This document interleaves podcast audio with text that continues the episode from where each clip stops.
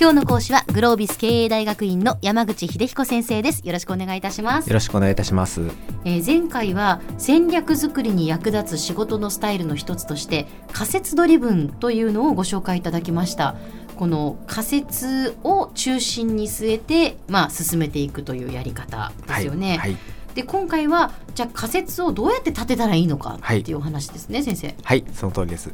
その前にまず良い仮説とはどういう仮説かそのあたりから話をしていきたいと思います。はい。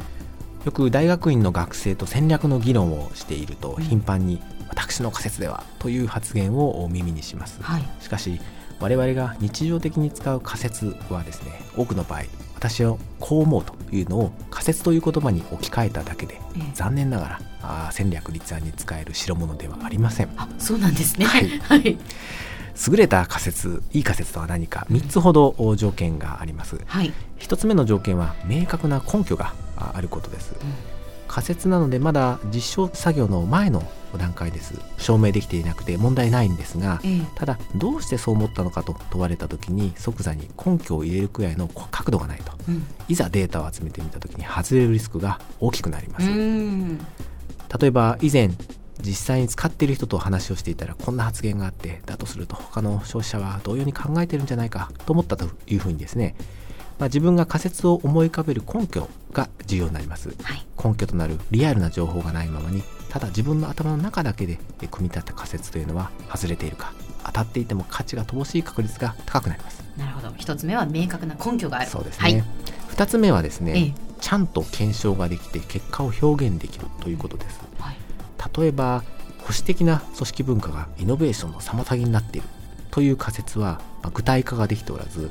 検証や資料での表現が極めて難しい仮説ですね、はい、何をもって保守的とみなすのか保守的な文化とみなすのか、うん、保守性とイノベーションの阻害の因果関係をどうやって確認をするのかまたそれをグラフや図でどうやって描写するのか、まあ、難しいことだらけですね、うん、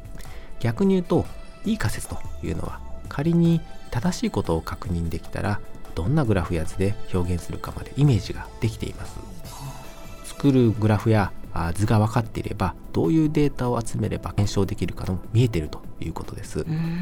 したがって良い仮説が浮かんでいる人は余計な情報収集に時間を使う必要がありません、はい、そして最後の良い仮説の条件は経営判断にとって価値があるかです。これは2つ観点があってですね、はい、まずは意思決定を下すのに不可欠な問いに答えているかです例えば経営陣が新製品開発に投資すべきか否かを判断したいときに、うん、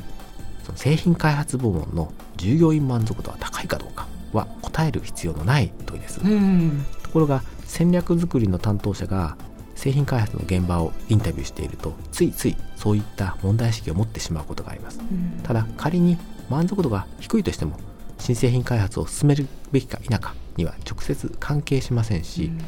必要ならまあ、製品開発を進める意思決定をした後に対策を考えれば良いことです。あと仮説が経営判断にとって価値があるか否かのもう一つの観点は斬新さです、はい、先ほどの新製品開発に投資すべきかを判断する例だと例えば既存製品は競合ブランドとの価格競争に陥っている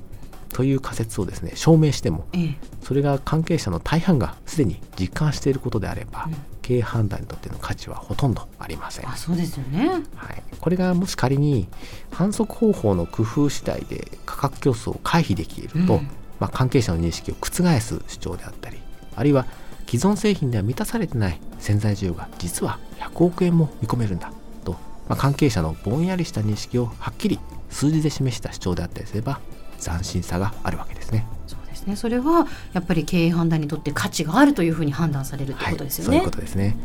まあ、以上が優れた仮説の3つの条件ですが、うん、問題はどうしたらあその筋のいい仮説を思いつけるかですね、ええ、いくつかコツはあるんですが私自身が一番重要だと思っているのは気持ち悪さを感化しないという習慣です。気持ち悪いというのを見過ごさないってことですか？はい。あの気持ち悪いというのは普通はねあまりよろしくない意味こえますけども、えこれは経営の中では従来思い描いていたロジックでは説明がつかない。何か別のロジックが働いてるんじゃないかと直感することを意味します。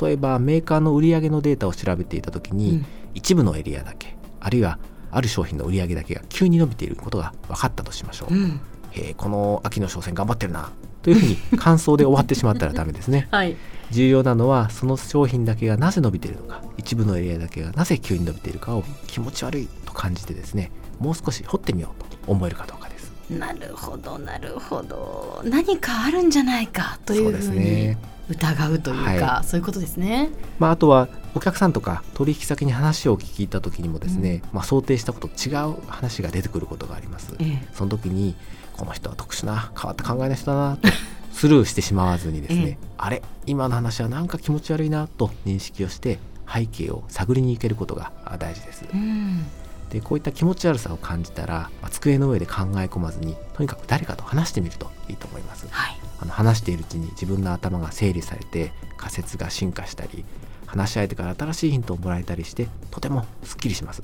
そういう経験を何度か経ているともはや気持ち悪いを感化できない。そしてそれを解消した時の知的な興奮が楽しみで仕方ないくなります、そんな姿目指していただきたいなと思います。わかりました。まあ、まずはやっぱりその気持ち悪さに気づくっていうことですけれども、はい、それはやっぱりこう訓練でもあるわけですかね。そういう視点で何事も見ていくっていう。そうですね、ええ、あの一日終わった時にですね今日何が気持ち悪かったかなっていうふうに振り返るのもいい習慣ですね。あのその時に気づかなくても、えー、いろいろ見た中で今日面白かった。なんか想定と違ったこと何だったかなというふうに思い返していただくと、まあ、次の日でも間に合いますから次の日じゃあもう少しデータを集めてみたり人と話してみたりしようと。そんなアクションにつながっていくと少しずつ慣れてくると思います、ね、なるほどなるほど。意外とその時はなんかうんって引っかかりがあったかもしれませんけれどもちょっと何か他のことをしていると忘れたりすることもありますもんね。そうですね。夜必ず今日一日こう、まあ、振り返る、はい、でその時に何か引っかかりなかったかなっていうのを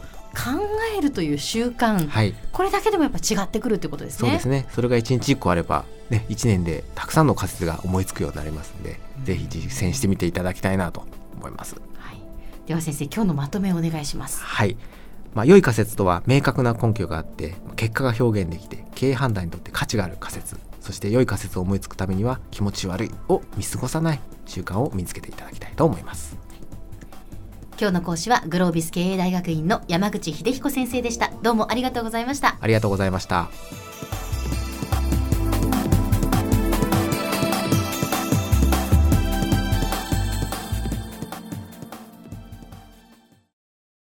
ゾクゾクグイグイメラメラつながる。ゾワゾワハラハラメキメキ。つながるズキズキ。モワモワホカホカつながる。キリキリ。ザワザワキュンキュン。ガンガン。ワクワク。うずうず。ドキドキ。ルンルンバクバク。九州人のいろんな気持ちつなげます。九州から輝こう。キラキラつながる。 QTnet